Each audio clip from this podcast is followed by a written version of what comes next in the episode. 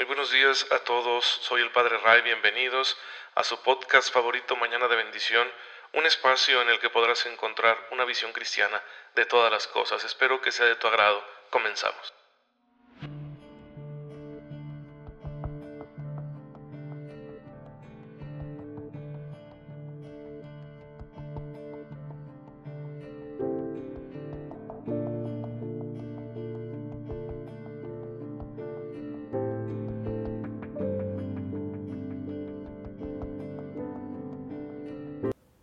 Así es, hermanos, que la gracia de Dios esté muy, muy presente en nuestra vida porque es el mayor regalo que nosotros podemos recibir. La dicha más grande es que nosotros seamos receptores de la gracia de Dios, receptores conscientes, agradecidos y operativos, es decir, que dejemos que esa gracia trabaje a través de nuestra humanidad. Eso será lo mejor que podamos hacer en nuestra vida cristiana como seres humanos, porque la gracia de Dios es lo que nos lleva al máximo desarrollo a dar lo mejor de nosotros mismos, incluso en medio de las circunstancias más difíciles, más complicadas. Pues bueno, y en los santos es donde encontramos nosotros el ejemplo más claro de cómo funciona la gracia de Dios, cómo trabaja. El día de hoy la iglesia nos invita a recordar a San Máximo de Turín, un hombre que vivió en el siglo V, que fue obispo de esa ciudad italiana de Turín, que le tocó un tiempo muy interesante en el que él tuvo que sostener la fe de su pueblo, porque después de dos siglos eh, de, de persecución, más de dos siglos de persecución, pues los primeros cristianos habían encontrado por fin la paz. Se habían convertido, de hecho, en la religión mayoritaria dentro del imperio romano. Y el imperio romano, en lo que equilibraba la situación entre el pueblo pagano y el pueblo católico, pues estaba consiguiendo estabilidad política, estaba consiguiendo prosperidad. Cuando en eso se dejan venir las invasiones de los bárbaros, un movimiento que la historia recoge, un movimiento migratorio muy interesante, bastante belicoso, porque desde Asia Central empezaron a haber movimientos de grupos humanos que fueron empujándose unos a otros. Entonces, los pueblos que estaban inmediatamente después de la frontera del Imperio Romano se sentían tan presionados por estos flujos migratorios que empezaron a invadir el imperio buscando su propio lugar.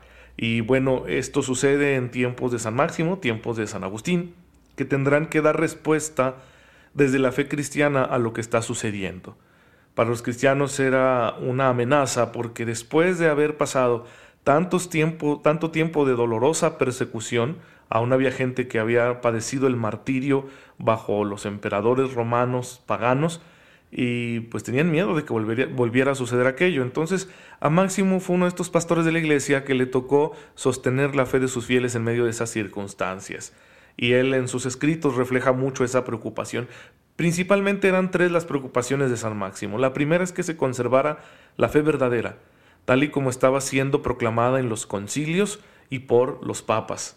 Por ejemplo, aquel famoso tomo del Papa eh, León I, San León Magno, que, fue una carta muy difundida entre los obispos eh, católicos de aquel tiempo, pues él, fue uno de los difusores de este documento donde se afirmaba la fe de la Iglesia en la encarnación y la afirmación entonces de el título de María como Teotocos, una palabra griega que podemos traducir como Madre de Dios, como la portadora de Dios, porque realmente eh, Jesús, eh, en Jesús solo hay una persona, que es la del Verbo Divino, aunque tiene dos naturalezas.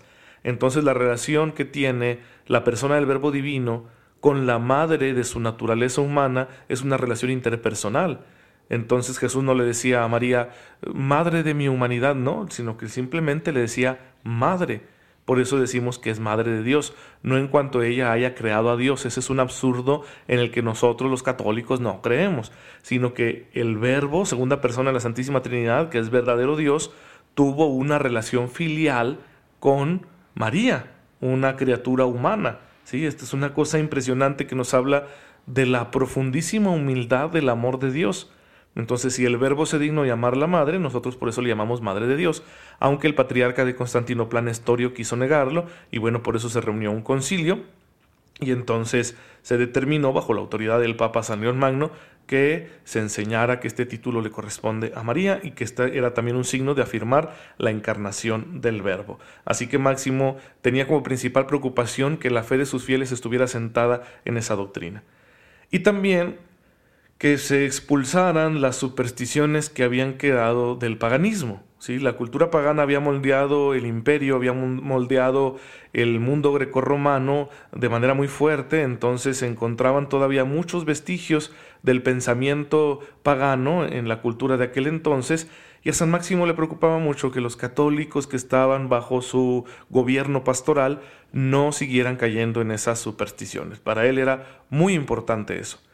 Y tercer punto que le interesaba, sostener la fe de sus fieles en ese miedo que estaban teniendo por la invasión de los pueblos bárbaros. Por ejemplo, en su tiempo, los bárbaros llegaron a la ciudad vecina, Milán, que era como la ciudad más grande ahí en esos alrededores, y destruyeron su catedral, y eso los católicos lo tomaron como un mal signo. Entonces, Máximo junto con otros obispos se preocuparon mucho de decirle a su pueblo, estén tranquilos, Dios va a permitir que pasen muchas cosas todavía sobre su pueblo, sobre su iglesia, y tenemos que seguir siendo fieles como lo fuimos durante más de dos siglos de persecuciones. Entonces, son muy interesantes sus escritos, muy interesante la doctrina, la manera de presentar lo que tenía este santo obispo. ¿Y cómo fue posible que él tuviera tantos frentes y estuviera debatiendo tanto y preocupado por, sus, por su pueblo y haciendo obras de caridad y todas esas cosas que le correspondían como pastor de su iglesia? Pues por la gracia de Dios. La gracia de Dios es la que permite que el ser humano pueda llevar su vida en plenitud, con mucho espíritu de servicio, con mucha generosidad en el amor, etc. la, la gracia de Dios hace que nosotros convirtamos los momentos ordinarios en momentos extraordinarios. Y precisamente una de las gracias más importantes que recibimos son los dones del Espíritu Santo, que es de lo que estamos hablando aquí en Mañana de Bendición, dentro de este tercer gran apartado de la fe católica que nos presenta el catecismo, que es su dimensión ética, la moral católica. Entonces en este apartado estamos viendo los dones del Espíritu Santo. ¿Qué más hay que decir de los dones? Bueno, los dones tienen una doble finalidad son herramientas y al mismo tiempo son afectos. Voy a explicarme. En la escritura el hombre siempre se encuentra delante de Dios en una posición de necesitar guía, de necesitar orientación, porque el hombre reconoce sus limitaciones, no lo sabemos todo, no sabemos vivir. Saber vivir no se nos da en automático, necesitamos aprenderlo. ¿Y qué mejor guía que Dios, el Creador, el que nos hizo? El que sabe bien para qué estamos hechos. Entonces, desde el Antiguo Testamento encontramos expresiones bíblicas de los textos bíblicos donde el ser humano le pide a Dios su guía. Pues los dones son para esto, para mantenernos orientados hacia los bienes verdaderos, para mantener la posibilidad de la felicidad abierta, para saber resolver eh, los obstáculos o desafíos que se nos puedan presentar en nuestra existencia. Por eso decimos que los dones del Espíritu Santo son herramientas que nos ayudan a orientarnos en la vida. Son estos elementos de los cuales podemos valernos para navegar, como un, buen navegante, un buen marino que se sube a su barca y que sabe cómo conducirla, sabe usar el timón, sabe guiar eh, las velas para que ah, se apoyen en las corrientes de aire, sabe mirar las estrellas para orientarse, eh, sabe distinguir, ¿verdad?, entre las nubes cuando se acerca una tormenta, etcétera. Todos esos conocimientos son herramientas que posee y que le permiten ir sorteando los obstáculos que se le presenten en su navegación hasta llegar a un puerto seguro. Entonces, los dones del Espíritu son esas herramientas que nos permiten tener un timón en la vida, que nos permiten identificar los riesgos, que nos permiten orientarnos en medio de un mundo tan lleno de confusión y que así nos van sacando adelante para que lleguemos algún día a ese buen puerto de la felicidad eterna, de la visión beatífica, donde el amor de Dios será todo en todos. Esa es nuestra meta y vamos para allá. Y créanme que es una aventura emocionante, que vale la pena, por supuesto que vale la pena aventarnos ¿sí? en, en este camino, en este océano, para llevar nuestra barca a buen puerto, que Dios estará pendiente de que así sea, dándonos los dones necesarios. Perdón. Entonces la primera función de los dones del Espíritu Santo es esta, ¿sí? es una, una función instrumental. Sin embargo, no, no es una cuestión fría de técnica, simplemente decir, ah, con los dones yo armo mi técnica, armo mi filosofía, mi metodología para poder orientarme en la vida. Pueden tener ese efecto los dones del Espíritu Santo, pero no es el principal. El principal es que los dones acrecienten nuestro afecto por el Señor que nos los da. Los dones del Espíritu Santo al experimentarlos deben llevarnos a un mayor trato con el mismo Espíritu Santo, que es Dios, es una persona. Entonces hay que tratar más a Dios precisamente gracias a estos dones, de manera que crezca nuestro afecto por Dios, nuestro amor por Dios, este amor sensible, humano, esta parte afectiva de nuestra fe que se desarrolle, porque es indispensable para tener una relación plena con Dios. Nuestra relación con Dios no puede ser solo intelectual, ¿sí? no puede ser solo moral, tiene que ser afectiva, tampoco podría ser solo afectiva.